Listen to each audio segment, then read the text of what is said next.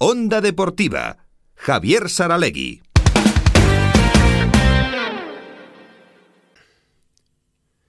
Si recuerdan, hablábamos hace unos meses con Iñaki Aniz sobre los entrenadores navarros que están haciendo un gran papel en clubes y en selecciones, no solo en España, sino por todas partes, ¿no? El propio Iñaki, Chema Vives o Miguel Echeverría, que están ahí en la Liga Guerreras eh, en la máxima categoría de mano femenino nacional, otros están de segundos, como Alberto Zabalegui, o los del extranjero, Mateo Garralda, y como no, Zupo Equisuen, digamos que, que con él empezó todo, al menos en esta última etapa. Ahora Zupo está en Italia, en Cerdeña. Zupo Equisuen, buenas tardes. Hola, buenas tardes. Pues qué alegría, unos cuantos años después, volver a charlar contigo, porque el balonmano te ha llevado para aquí y para allá y, te nos has ido de Navarra. Pues sí, también, muy, eh, mucha alegría para mí volver a hablar contigo y, bueno, pues, la verdad es que sí, ¿no? Que, que, ahora mismo estoy en Cerdeña, recorriendo un poco el mundo en años anteriores y bueno, ahora en Italia y, lo que hay que hacer es continuar y trabajar, no hay más. Hmm. ¿Qué tal se está en Cerdeña? ¿Qué tal se vive y se trabaja allí?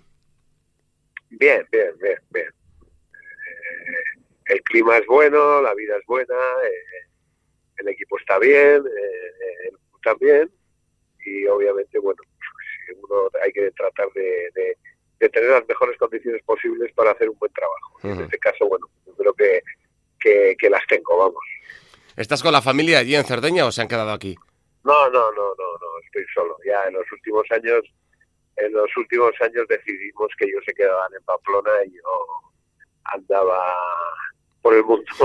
bueno, miras. Porque al final. Sí, No, no, que miras el mapa del mundo y tampoco estás tan lejos de, las Islas Baleares o de Barcelona. no, no, bueno, no, estás en avión en, en hora y media te plantas en Barcelona o en Madrid, o sea que, o en Bilbao incluso cuando haya vuelo, cuando hay vuelo en verano, ¿no? Entonces, bueno, no está igual en Emiratos, en Qatar, etcétera, etcétera, que entrar en Italia. Hmm, no, está claro, no es lo mismo. Y al final, bueno, pues te imaginamos eh, casi viviendo por y para el balonmano, si, si estás además allí sin la familia, ¿no? Así es, full time. O sea que 24 horas. 24 horas pensando y, obviamente, bueno, pues tratar de, de hacer lo mejor posible y pelear por los títulos, que para eso el equipo está hecho para eso. Bueno, y de hecho hace un mes volviste a ganar un título, la Supercopa de Italia con el Raymond Sassari. ¿Qué tal fue eh, la sensación de volver a alzar, una copa, Zupo? Bueno, casi se me había olvidado. o sea que casi se me había olvidado. No era una, un, torneo fácil, ¿eh? porque no es un partido, era una... Ahora la Supercopa se está de moda eh, con cuatro, cuatro, cuatro equipos y hubo una semifinal y luego obviamente luego la final, ¿no? Los mejores equipos de la liga, bueno, ganamos la semifinal bien y al final la final también eh, pasamos a puros y bueno, sacamos el partido adelante. Contento, contento porque hacía ya años que, que no podía pelear por, por la plantilla que tenía eh, en otros clubes o incluso con selecciones no se podía pelear por títulos y obviamente, bueno, muy contento. Hmm. Hemos estado estudiando un poco la liga italiana y parece que hay dos equipos ahí, el Meran y el Brixen, que son un poco el, Barça y el Ciudad Real, o el Barça y el Portland San Antonio de hace unos años, ¿no? No, no, nosotros el año pasado eliminamos al Brixen en playoff eh, y este año les hemos eliminado en la, les hemos eliminado en la Supercopa, en semifinales a Brixen y a Merano le ganamos en la final. Hay mucha igualdad, lo que pasa es que nosotros nos hemos despistado en el inicio de liga, en el inicio de liga perdimos dos partidos seguidos y tal y nos descolgamos. Pero bueno, en Italia la liga el playoff eh, juega los cuatro primeros. Entonces, bueno, tenemos ahora vamos séptimos, estamos de que a tres puntos o cuatro puntos del cuarto y tenemos toda la segunda vuelta para, para tratar por todos los medios de entrar en playoff que te da la competición europea y te da la posibilidad del Scudetto. Hmm. Has estado ya en muchos países. El balonmano va cambiando en función de casi más de la morfología de los jugadores y tal. El balonmano italiano es diferente, del, aparte del nivel general del balonmano de otros países.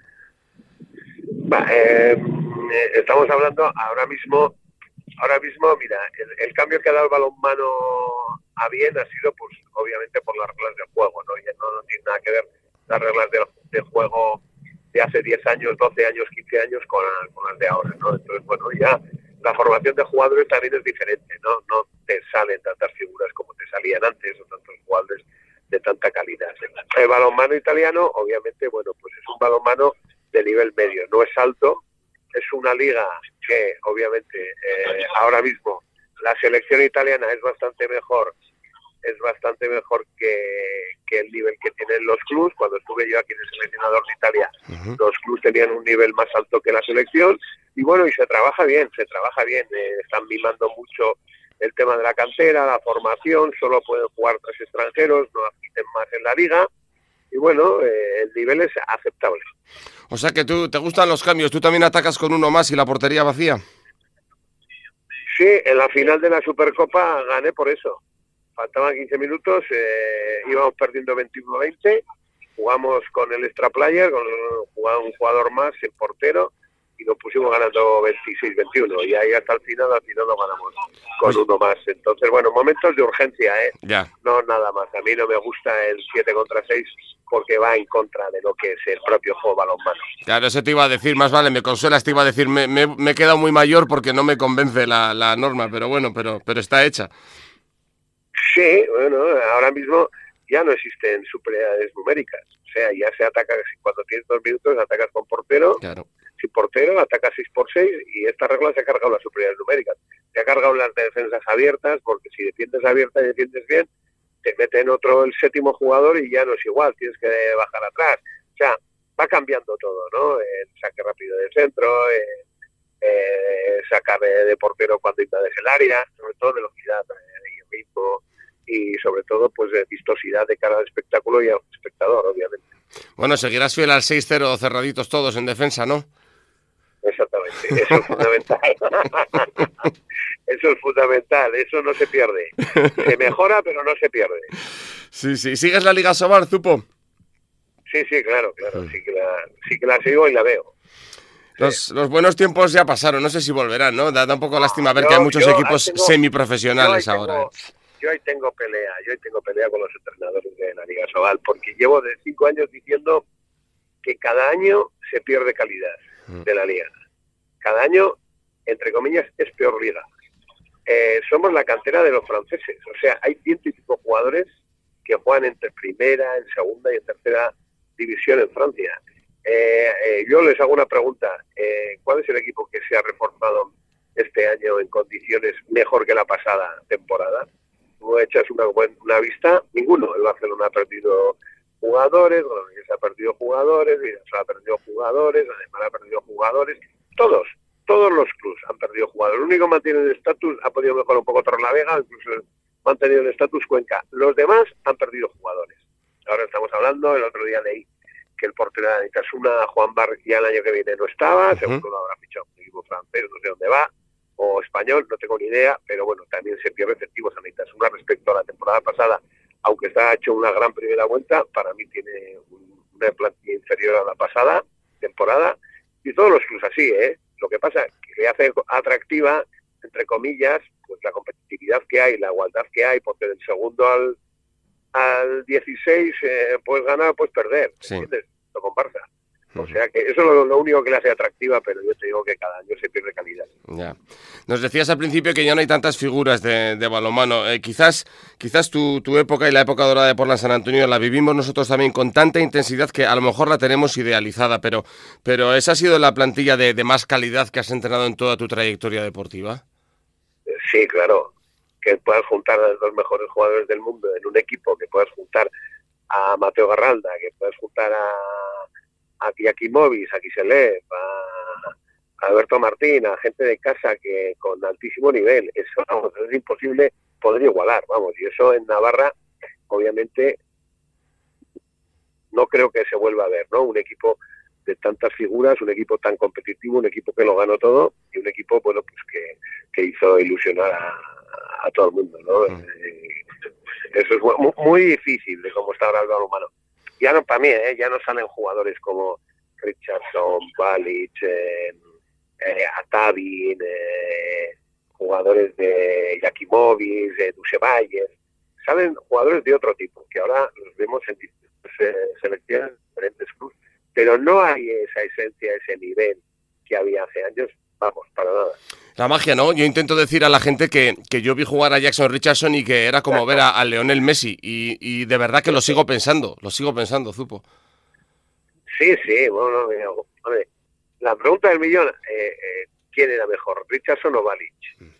Esa era la pregunta del millón y que cuando hay un foro de balonmano, alguna charla de balonmano, siempre cae esa misma pregunta. ¿Cuál era mejor de los dos? ¿no? Obviamente Richardson era más completo porque defendía, obviamente, y atacaba. Y Balic era pues, maravilla, Balic, la magia de Balic en ataque, eran completamente diferentes. ¿no? Los dos eran jugadores eh, muy generosos, muy, muy, muy, generosos. No les importaba hacer gol, pero sí darlo. Daban muchísimos pases de gol y los dos tenían unas condiciones pues, eh, extraordinarias que no lo tenía nadie. Por eso están en el top eh, maravilloso de los mejores centrales del mundo, junto con Dusevalle, junto con Bislander. Pero bueno, y que eso, ya hemos tenido la suerte de verlo en Pamplona bastantes años, con otros jugadores de ese mismo nivel, jugadores que han sido campeones del mundo, campeones olímpicos, campeones de Europa. Eso no se vuelve a repetir, eso, eso es oro molido. Yo, si, si, quieres mi aportación, quizás yo em, se veía más lo que hacía Richardson, es decir, lo veías después de que él lo había hecho, evidentemente, casi como sus compañeros que iban un segundo por detrás, pero después de, digamos que se apreciaba más su generosidad, la de Richardson y su, y su magia, que la de Balic, que a lo mejor hacía las cosas más discretamente sobre la pista, ¿no? ¿Puede ser? Sí, puede ser, sí, puede ser.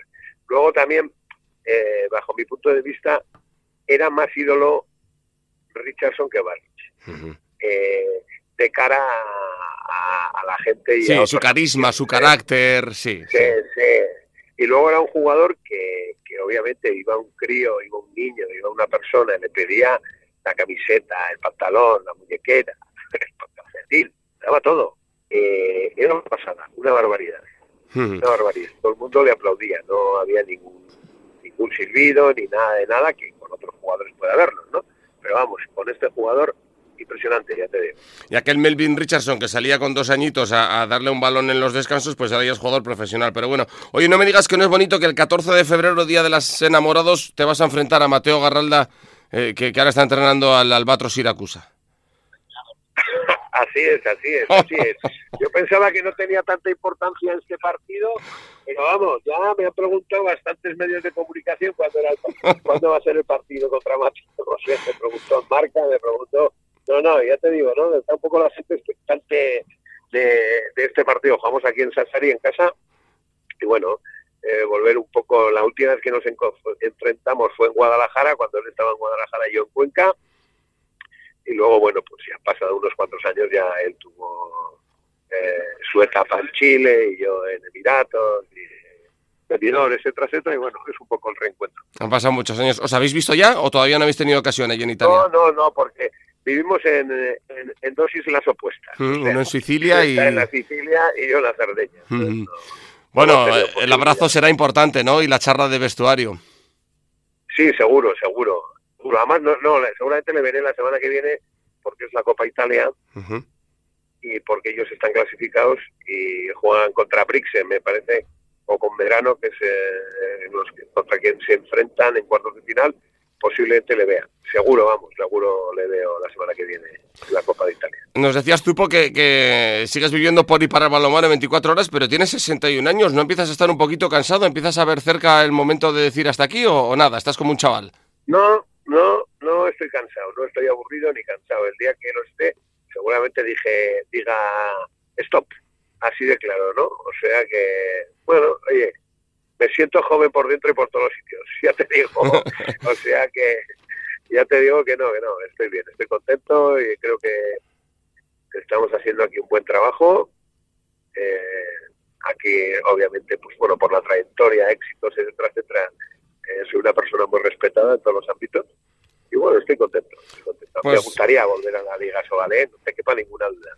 Hmm. Estar más cerca de casa, eh, eh, sé que es complicado porque ahora mismo como está la Liga Sobal es difícil, ¿no? Porque se apuesta de, de, otra, no sé, de otros perfiles a nivel de jugadores, entrenadores y tal, más de casa, se mueven poco los banquillos, etcétera, etcétera, pero me gustaría, me gustaría, me gustaría, si me tengo que retirar a jubilar, me gustaría retirarme en la Liga, en la Liga Sobal de, después de, muchísimos años y de muchísimos partidos en ella. Y tanto que sí, cientos, miles. Pues todo es posible. Mañana partido contra Chingoli a las 3 de la tarde, así que ahora que hemos retomado el contacto estaremos mucho más atentos a la Liga Italiana Zupo X. En un placer charlar contigo y que vaya muy bien esta temporada. Gracias por atendernos.